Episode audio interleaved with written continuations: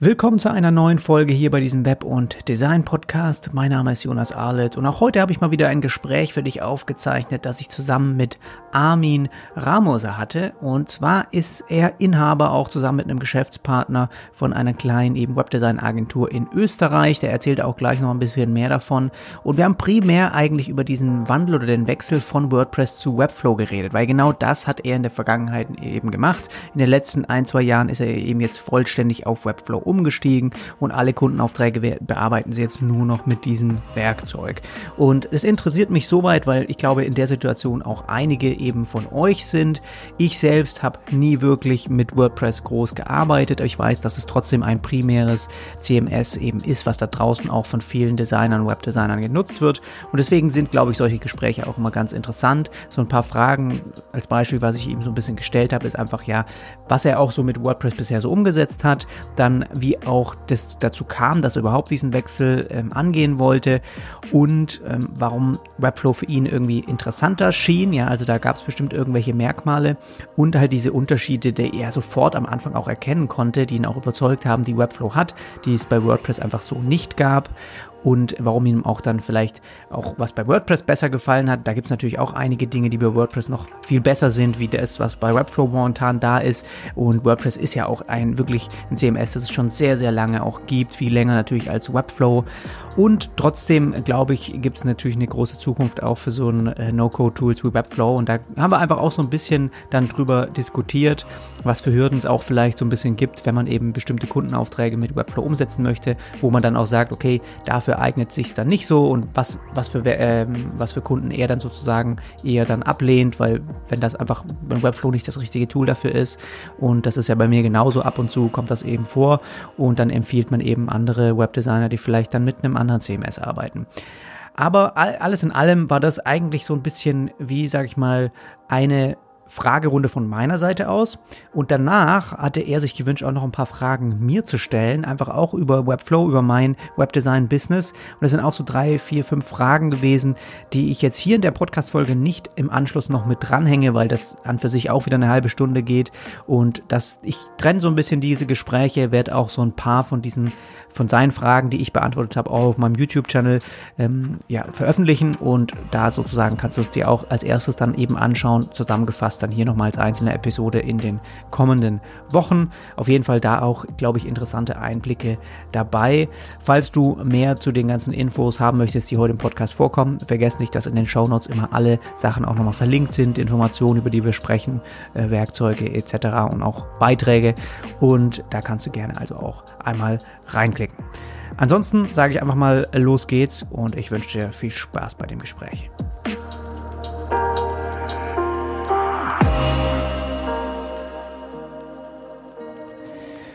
Danke auf jeden Fall erstmal, Armin, dass du dir hier auch die Zeit nimmst, uns ein bisschen was aus deiner Perspektive auch zu erzählen.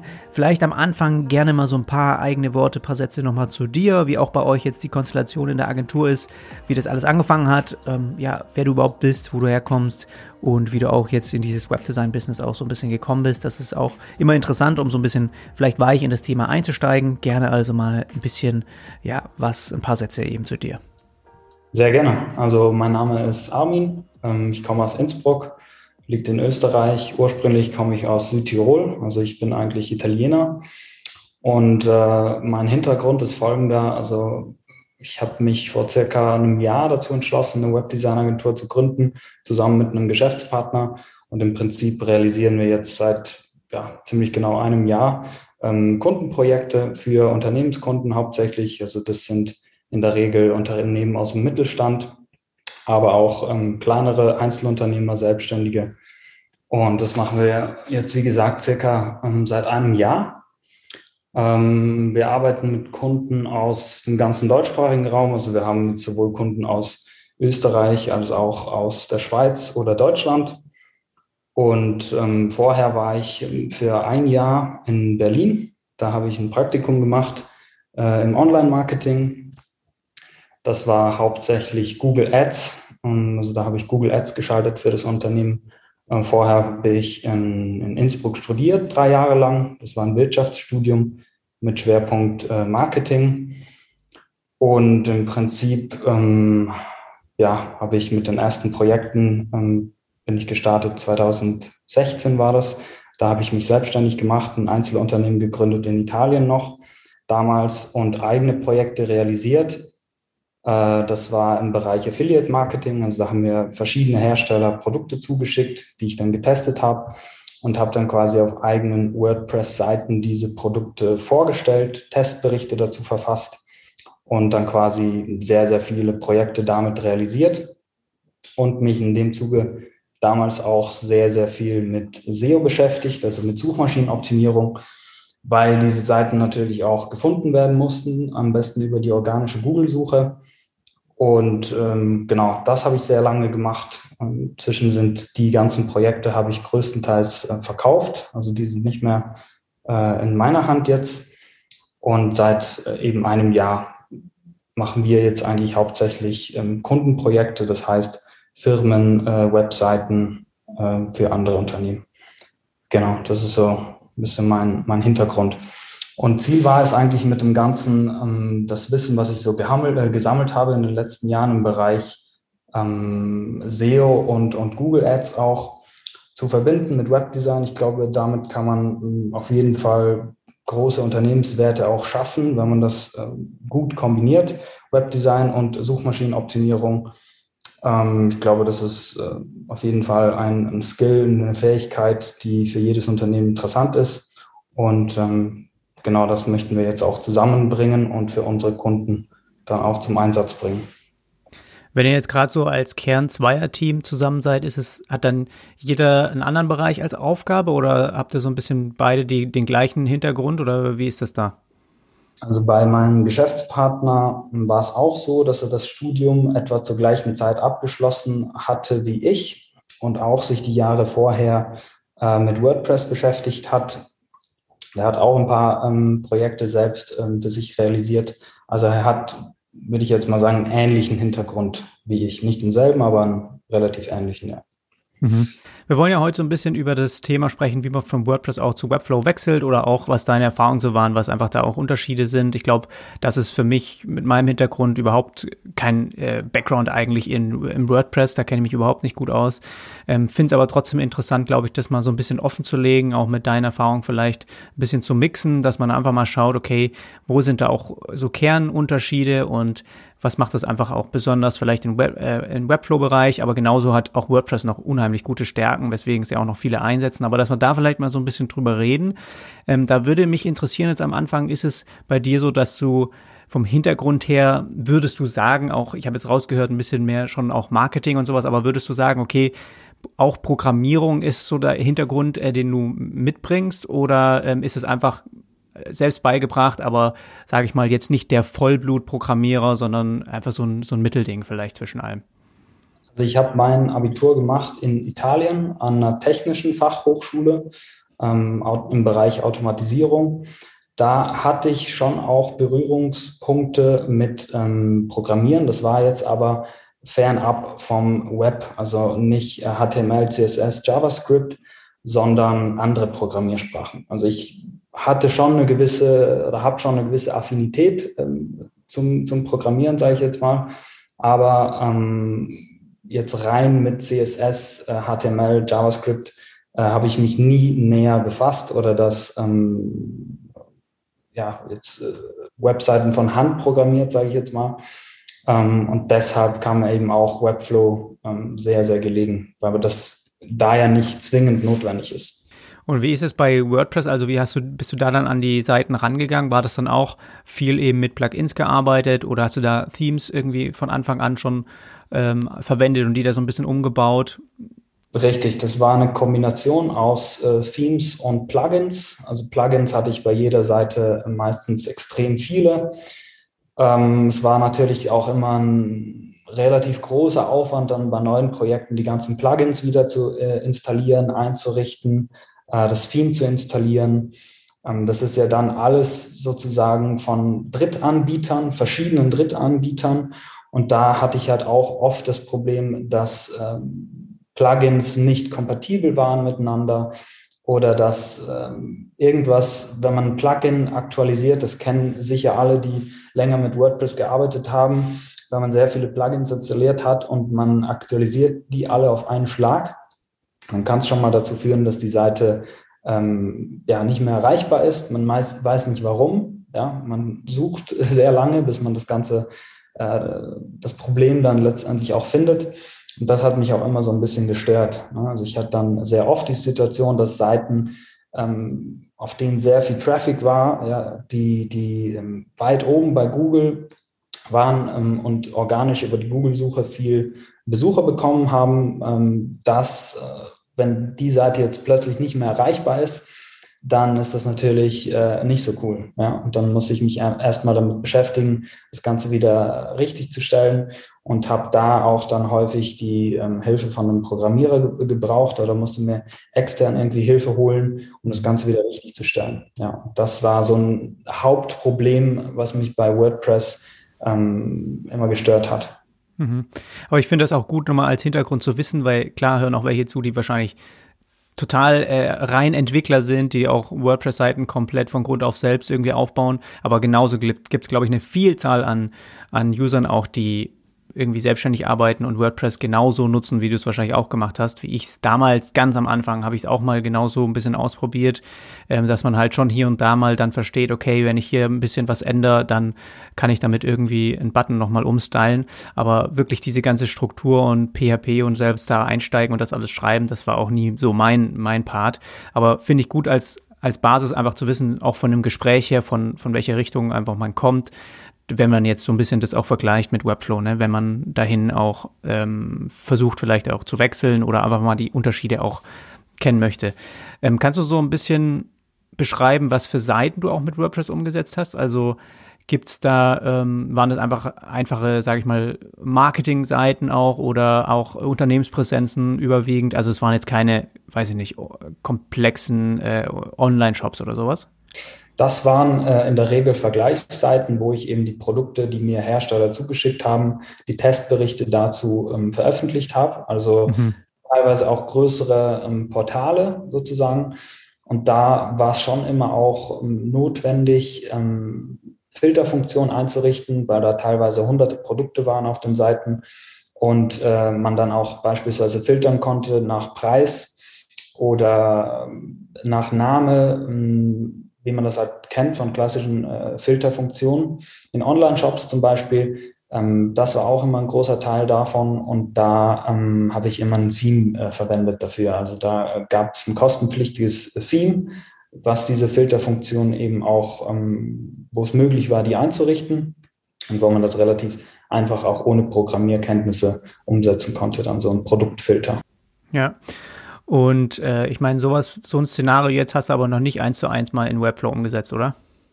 Nee, ähm, also ich habe mich sehr viel auch mit Filterfunktionen in Webflow befasst. Da gibt es ja von FinSuite, ich weiß nicht, ob du, ob du den kennst, mhm.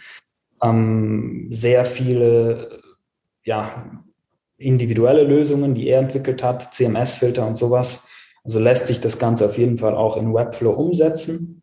Allerdings ähm, muss man schon dazu sagen, auch dass man gerade, wenn es jetzt darum geht, eben zum Beispiel einen Produktfilter umzusetzen oder andere technisch ein bisschen äh, aufwendigere Dinge äh, umzusetzen, die jetzt nichts rein mit dem äh, Frontend zu tun haben, also mit der Optik der Seite, dass es da meistens in WordPress ähm, deutlich einfacher ist und man auch schneller zu einem Ergebnis äh, kommt, weil es halt für alles ein Plugin gibt. Ja.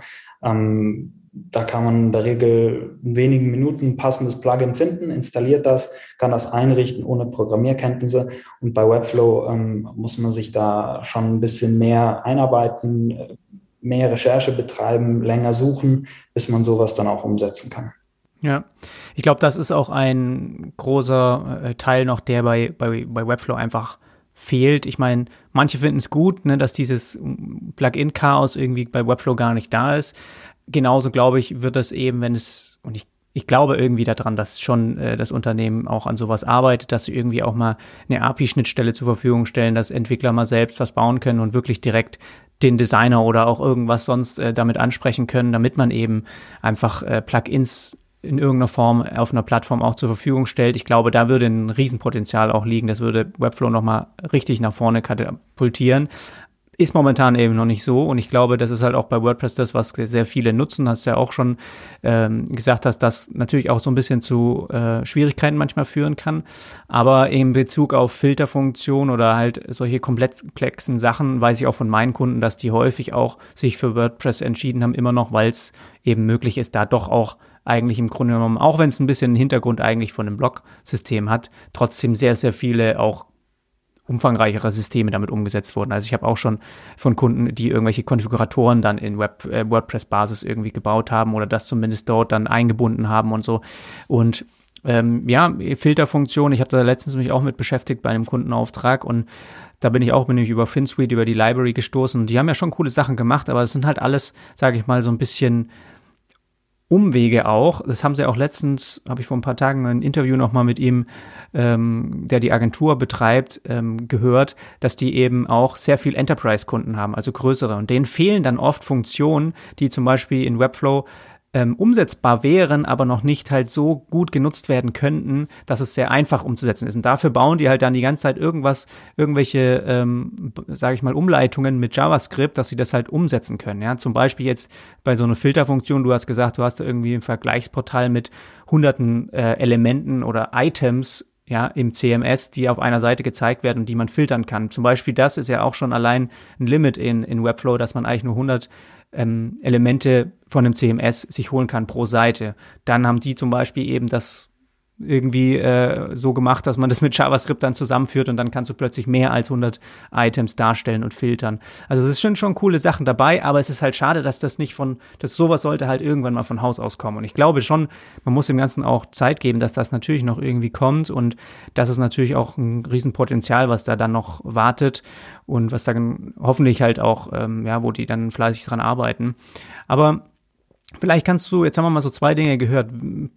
Äh, Plugins war so ein bisschen Schwierigkeiten, wenn es da mal Aktualisierungen gibt, die irgendwie die Seite vielleicht auch lahmlegen, dann hat, hört man oft, dass es da zusätzlich viel Code im Hintergrund geschrieben wird, der dann damit die Seite irgendwie aufbläht.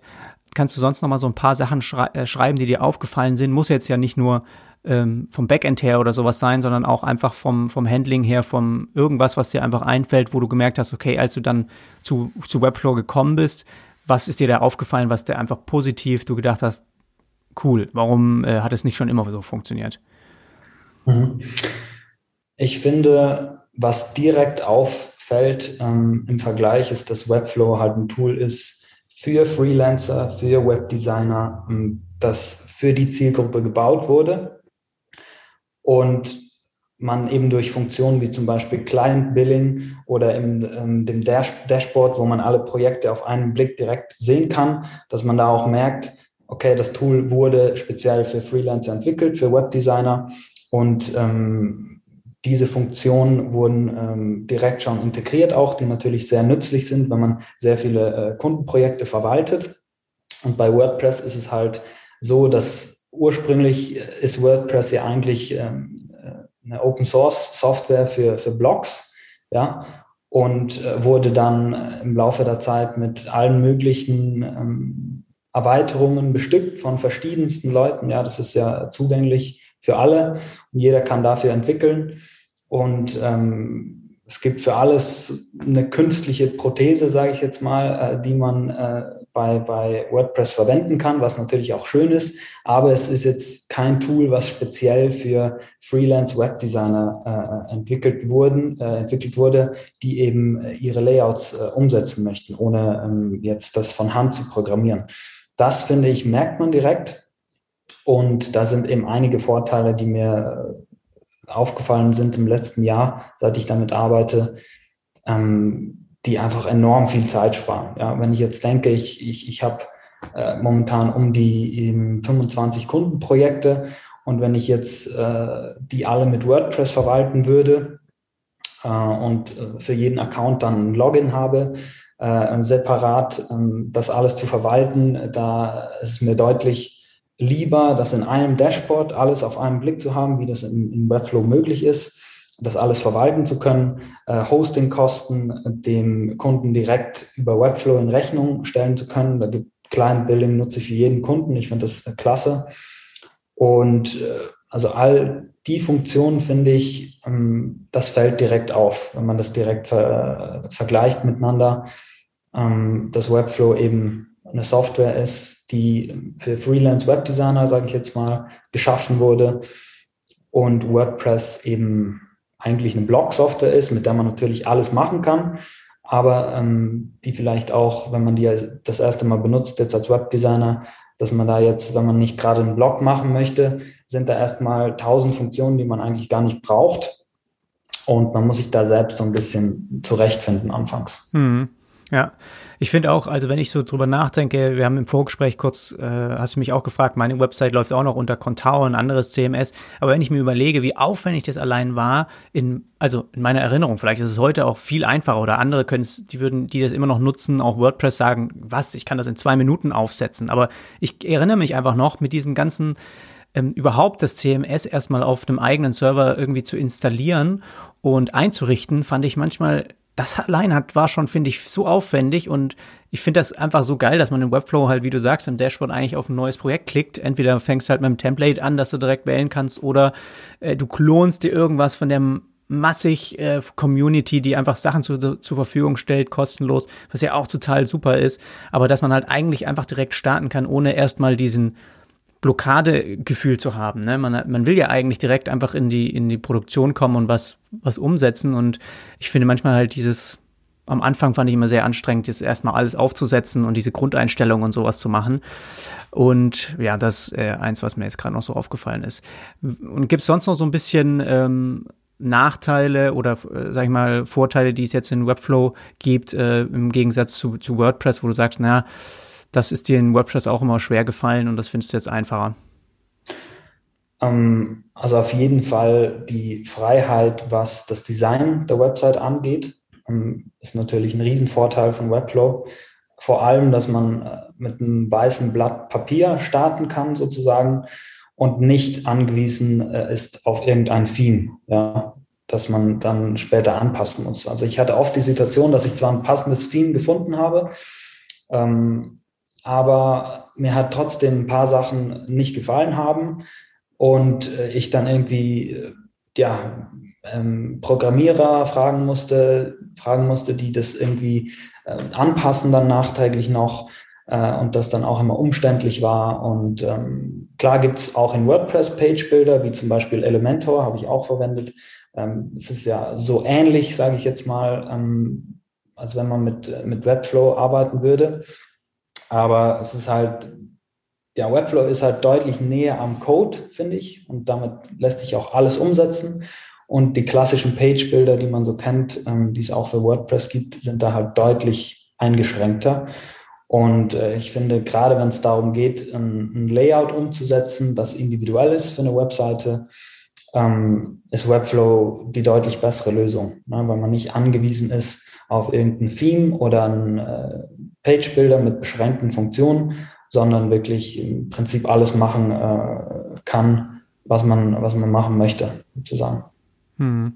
Ich finde, das ist auch immer so ein klassisches Beispiel, dass man so, der, oder gibt ja auch viele Kunden, die sich dann so ein Theme irgendwie schon ausgesucht haben oder sowas, ähm, sind jetzt nicht unbedingt die Kunden, mit denen ich dann arbeite, aber habe ich auch schon viele Anfragen bekommen, die eigentlich das umgebaut haben wollen oder sowas. Aber ich finde, wenn man dieses Theme dann sich anschaut, dann sieht es oft total geil aus mit den Inhalten und mit den Bildern, die die drin haben. Und sobald man aber das eigentlich anpasst auf den Kunden, merkt man, dass das gar nicht so richtig funktioniert für, für, die, für den Case, den der Kunde eben hat und warum man zu dir kommt. Und deswegen war das auch noch nie irgendwie was, wo ich gesagt habe, okay, so, so will ich arbeiten, weil es einfach individuell sein muss von meiner Seite aus, weil, weil die Herausforderungen einfach bei jedem Kunden dann nochmal anders sind. Und ich kann schon mir vorstellen, dass man sich so eine Art Theme schon selbst so ein bisschen bauen kann, um halt schnell irgendwie zu starten, aber man muss trotzdem diese Flexibilität dabei haben, dass man halt nicht, man hat verschiedene Komponenten, die kann man sich auch mal vorbauen. Und da habe ich dann auch einen Style Guide, den man anpasst, dass es dann schnell überall angepasst wird. Oder man nicht sich eine eigene Library mit ein paar Button und sowas bauen, so ein bisschen ein Designsystem oder sowas in Webflow umsetzen, habe ich alles, finde ich alles cool, aber ich glaube so eins zu eins in Theme einfach nur die Texte und die Bilder ändern und es sieht trotzdem so geil aus wie in dem Store, das ist fast nie so. Und das finde ich halt auch so ein, so ein, da fällt man auch schnell irgendwie drauf rein. Und das, das kann man natürlich auch erstmal nicht wissen. Auch Kunden, ich finde, die selbst sehen super aus, die Themes zum Teil, ja. Aber es ist dann doch oft anders, wenn man sie dann mal einsetzt. Ja, ich finde, man sollte auch nicht direkt mit einem fertigen Theme starten, einer fertigen Vorlage, äh, und dann nachher die Inhalte einfügen, sondern erstmal alle Inhalte sammeln und dann sich überlegen, wie könnte jetzt ein passendes Layout aussehen, dass diese Inhalte eben möglichst anschaulich äh, und zielgerichtet präsentiert. Und da ist ein Theme einfach äh, die falsche Lösung oder eine Vorlage. Wie du schon sagst, ist es halt oft so, dass man dann ein Theme, was super aussieht, was dem, was dem Kunden super gefällt, kauft und dann merkt man schnell, okay, ähm, in dem Theme sind Inhalte, die ich eigentlich gar nicht brauche und auch nicht habe. Das lösche, lösche ich dann raus. Und dann gibt es wieder ähm, vielleicht Bereiche im Theme ähm, oder in der Vorlage, die noch nicht da sind. Aber die Inhalte vom Kunden müssen irgendwie noch untergebracht werden. Äh, und dafür muss man dann wieder was ans Theme dran bauen. Und das ist halt alles immer so ein, ja, so eine Zwischenlösung, die nicht so wirklich äh, optimal ist, würde ich jetzt mal sagen. Und klar kann man, ähm, also man muss natürlich auch sagen, wenn jetzt ein Programmierer mit WordPress arbeitet, der von Hand die Seite programmiert, ist es natürlich ganz was anderes, ähm, als ob jetzt äh, jemand, der gar keine Ahnung hat vom Programmieren, WordPress verwendet und eben darauf angewiesen ist, ein Theme zu verwenden oder eine Vorlage ähm, weil der kann das natürlich nicht machen. Ne? Ein Programmierer ähm, kann das natürlich, der kann das Layout dann individuell programmieren mit WordPress, WordPress anbinden und dann äh, passt das ja auch, aber wenn das eben nicht der Fall ist, wenn man die Programmierkenntnisse nicht hat und sich auch nicht äh, aneignen möchte, dann ist Webflow mit Sicherheit die bessere Lösung in dem Fall. Ja, Du hast vorhin auch das Client Billing nochmal erwähnt. Es ist schon auch ein großer Punkt, den es bei WordPress zum Beispiel gar nicht gibt. Den habe ich auch mal verwendet. Könntest du da nochmal kurz ein bisschen deutlicher beschreiben, vielleicht, äh, was das ist, für die, die das gar nicht kennen und auch wie relevant ist es für deinen monatlichen Umsatz? Also ist, sind es jetzt schon so viele Projekte, dass du sagst, okay, das, das lohnt sich wirklich, das, das macht dann einen Teil aus jährlich, wenn man einfach sagt, okay, man kann dadurch auch ein bisschen Geld verdienen oder wie ist das? Ähm, also beim Client Billing ist es so, dass Webflow die Möglichkeit bietet, also das Hosting von Webflow kostet natürlich auch was.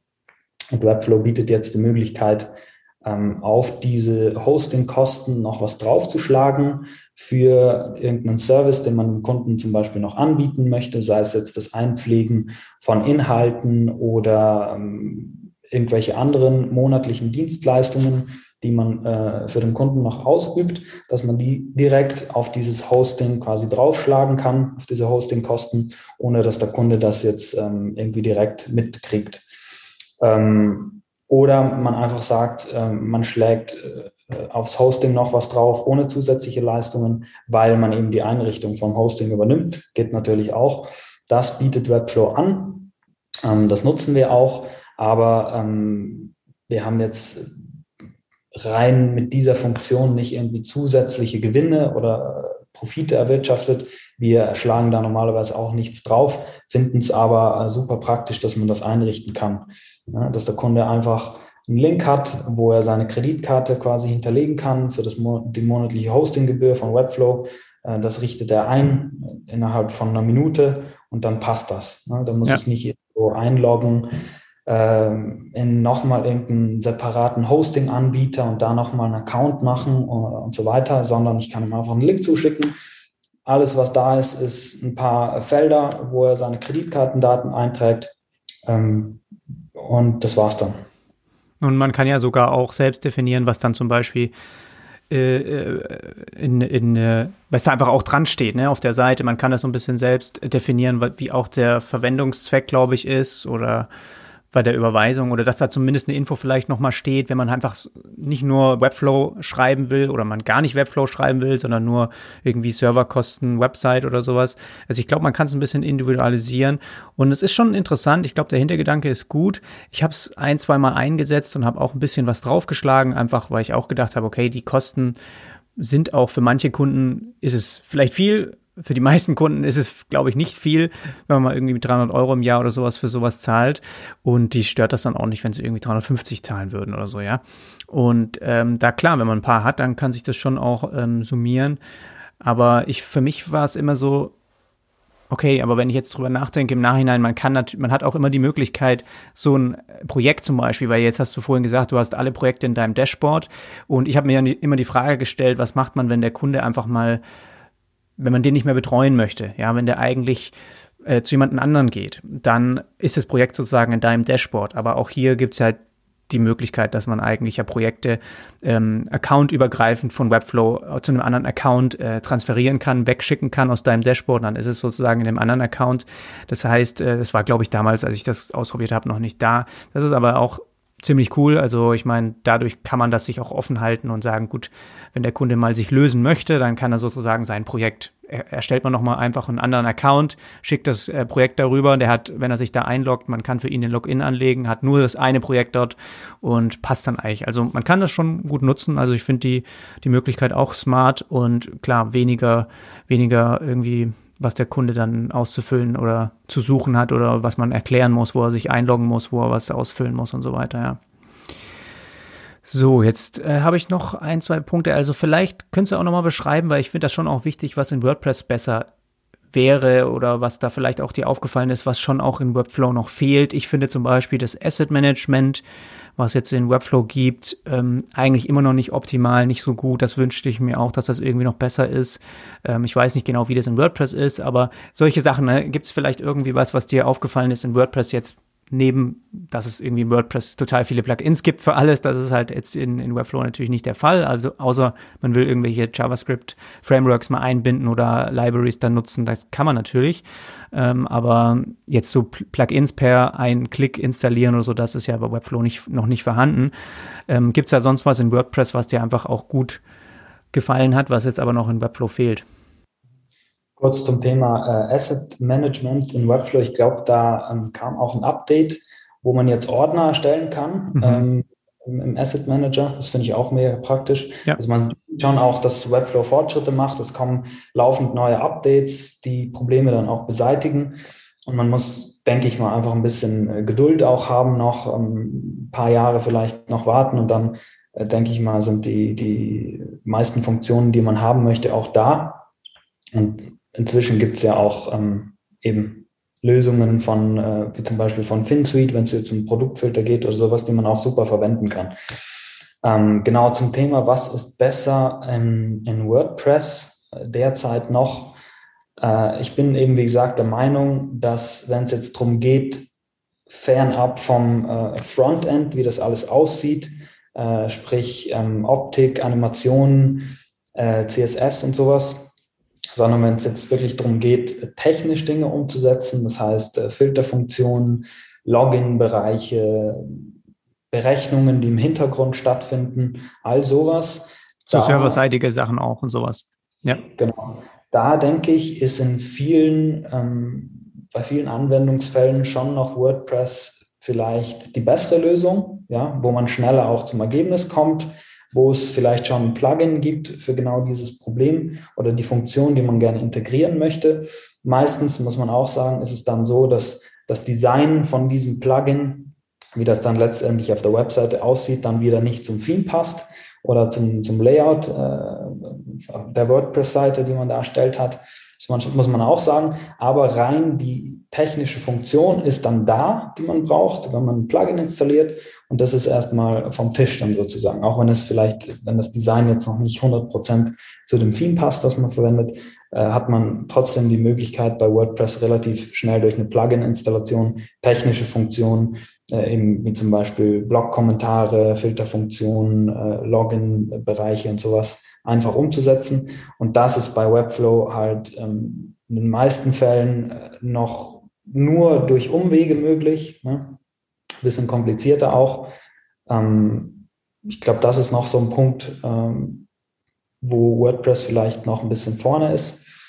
Aber rein jetzt, was Designfreiheit angeht, optische Gestaltung von Webseiten, da denke ich mal, ist keine Frage, dass man da ähm, Webflow benutzen sollte, wenn man individuelle Layouts umsetzen möchte. Mhm. Und ich finde auch, wie, der Kunde, wenn man die Website übergibt, wie der auch die Website bearbeiten kann. Das finde ich auch immer noch ein. Da gibt es bestimmt auch irgendein Plugin für, für WordPress, wo der dann auf der Seite quasi Texte bearbeiten kann oder Bilder austauschen, gibt es bestimmt.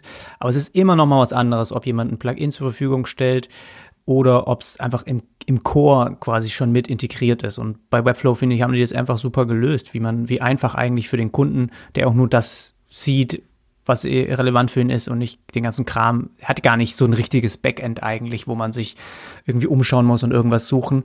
Er ist eigentlich die ganze Zeit im, im Frontend auf der Seite drauf und kann unten mal kurz was hoch ähm, swipen lassen, wo man dann ein paar Sachen wieder äh, noch CMS irgendwie umstellt oder sowas. Aber eigentlich bearbeitet er die Seite, wenn er denn was ändern will, auf der Seite. Das ist schon cool. Okay, letzter Punkt. Vielleicht ist dir noch mal was aufgefallen, jetzt irgendwie so mal ein paar Hürden oder was, was bestimmte Kundenaufträge angeht, was man in Webflow noch nicht umsetzen konnte. Du hast, okay, vorhin schon mal gesagt, so krasse Filterfunktionen und sowas finde ich auch. Also habe ich auch gemerkt jetzt bei meinem Kunden, dass ähm, so ähm, mehrere Filter auf einmal setzen, zum Beispiel, was ist, was in Webflow nicht so von Haus aus möglich ist. Da müsste man jetzt diese Library nutzen. Aber einfach, vielleicht gibt es da noch mal was, wo du gemerkt hast, okay, da habe ich auch mal Kundenaufträge weitergegeben oder gesagt, nee, das müsste mit WordPress machen oder so. Das war bei mir zum Beispiel so, das wollte auch ein Kunde von einem Online-Shop einfach dann mit, mit Konfigurator haben und sowas. Und ich denke, es ist halt kein Problem, wenn jemand jetzt irgendwie mit ähm, mit äh, JavaScript selbst einen Konfigurator baut und sich da, weiß ich nicht, Angular dafür benutzt oder was auch immer, React oder sowas, ist alles kein Problem. Kann man alles bauen extern und dann einfach mit integrieren in die Webflow-Seite. Also das ist einfach, im Prinzip kannst du damit alles umsetzen. Du kannst es ja einfach dann integrieren in die Webflow-Seite, ja. Es ist einfach dann nur die Frage, wie sind die Schnittstellen danach? Also was ist, was will der Kunde dann in diesen Konfigurator einspeisen und wo geht das dann weiterhin? Muss es dann wieder in den Warenkorb oder irgendwas? Und ich glaube, da wird es halt tricky, dass du dann oft Kunden hast, die dann schon mit anderen Tools arbeiten, die womöglich immer voll viele haben einfach eine Schnittstelle zu WordPress, weil das irgendwie schon so gängig ist und dass du das halt dann zum Beispiel dann nicht nutzen kannst oder dann sagst, hey, da kann man aber wahrscheinlich wieder irgendwie was verbauen, aber man lässt es lieber, weil es einfach aufwandstechnisch dann zu groß ist. Also solche Sachen habe ich schon gemerkt und finde ich, ist auch kein Problem. Ja, da, es ist immer noch wahnsinnig toll, wie, wie einfach man halt auch Unternehmenspräsenzen, ganz normale Marketingseiten oder halt auch wirklich Online-Shops ja genauso auch damit umsetzen kann und wie schnell auch. Aber es gibt doch hin und wieder Fälle, wo ich gemerkt habe, dann passt es vielleicht doch nicht so. Ja, auch äh, vielleicht gibt es da noch was bei dir, wo du sagst, da hast du auch mal gemerkt, ja, das, das fehlt einfach noch. Deswegen würde ich das an bestimmten Cases nicht empfehlen. Mhm. Also bei mir ist es auch so, dass ich eben Webflow nur dafür verwende, ähm, Unternehmenspräsenzen zu erstellen, Marketingseiten. Und da bin ich ehrlich gesagt nicht wirklich auf Hürden gestoßen im letzten Jahr, wo ich damit äh, gearbeitet habe. Ähm, und meine Empfehlung an der Stelle wäre ganz einfach, wenn man jetzt unsicher ist, ob man WordPress verwenden sollte oder Webflow für ein Projekt, dass man sich einfach mal die Liste ansieht der Webflow-Limitierungen, die es derzeit gibt. Ja, da gibt es eine sehr ausführliche Liste, die gibt es im Webflow-Forum zu finden. Äh, wenn man danach ähm, Webflow Limitations googelt, findet man äh, das auch direkt. Da gibt es eine riesige Liste, wo man alle Limitierungen findet, die ähm, Webflow derzeit hat und die im Marketing von Webflow auch nicht wirklich kommuniziert werden. Ne? Ähm, und wo man dann vielleicht äh, meint, man kann ein Projekt mit Webflow umsetzen und ist nachher dann frustriert, weil irgendwas nicht möglich ist. Also äh, meine Empfehlung an der Stelle ist einfach mal im Forum bei Webflow vorbeizuschauen, danach Webflow Limitations zu suchen und dann findet man dann eine riesige Liste mit allen Limitierungen. Da sind zum Beispiel auch Sachen drin, wie dass es maximal möglich ist, 100 statische Seiten zu erstellen bei Webflow. Ja, das findet man äh, auch nicht direkt ähm, im äh, Marketing von Webflow oder wenn man jetzt sich nur oberflächlich damit äh, beschäftigt hat. Und einfach mal diese Liste durchgehen und wenn man da dann wirklich sieht, okay, dass die Limitierung ähm, hindert mich äh, jetzt daran, ein Kundenprojekt umzusetzen, dann das Ganze einfach mit WordPress umsetzen. Und wenn man merkt, okay, diese Limitierungen, die, die ich da finden kann in der Liste, äh, haben jetzt keinen Einfluss auf mein Kundenprojekt, dann weiß man, Webflow kann man da definitiv dafür verwenden auch. Ja, ja, ja, guter Punkt. Man kann auch die Wishlist zum Beispiel mal anschauen. Da sind auch oft Sachen dabei, wo man sieht, okay, die wünschen sich total viele. Das heißt, die gibt's anscheinend, die Punkte gibt's dann anscheinend auch noch nicht. Also könnte man sich auch mal äh, durchschauen. Also auch so ein Thema Mehrsprachigkeit ist auch, glaube ich, ein ziemlich großer Punkt, weswegen viele noch sagen, dass sie nicht zu Webflow wechseln. Da gibt's auch Lösungen für weiß nicht wie, es ist immer noch mal was anderes, ob das halt dann wirklich im System mit integriert ist oder ob es halt eine externe Lösung ist. Das ist einfach so. Und klar, es ist schade, aber sowas wäre halt zum Beispiel was, wo ich auch schon direkt sagen würde, okay, wenn das ultra wichtig ist bei einem Kunden, dann muss man abwägen, ob das äh, möglich ist oder nicht. Sag mal, hast du mal diese, hast du mal probiert, Webflow, in Webflow Designer was zu erstellen und das dann zu WordPress zu äh, synchronisieren? Da gibt es ja auch ein Plugin von Webflow selber, das das ermöglicht. Aber hast du damit mal rumgespielt? Äh, ich hatte einen Kunden, der das Projekt unbedingt auf WordPress managen wollte. Da habe ich das Plugin verwendet. Also es gibt ein WordPress-Plugin von Webflow, wo es möglich ist, äh, eine äh, Webflow-Seite mit wenigen Klicks nach WordPress umzuziehen sozusagen. Das ist dann kein WordPress-Theme, also man kann damit in WordPress dann nicht Änderungen am Design vornehmen, aber die Seite wird dann äh, nach WordPress transferiert sozusagen und es äh, kann darüber dann gemanagt werden auch. Ähm, das habe ich einmal verwendet.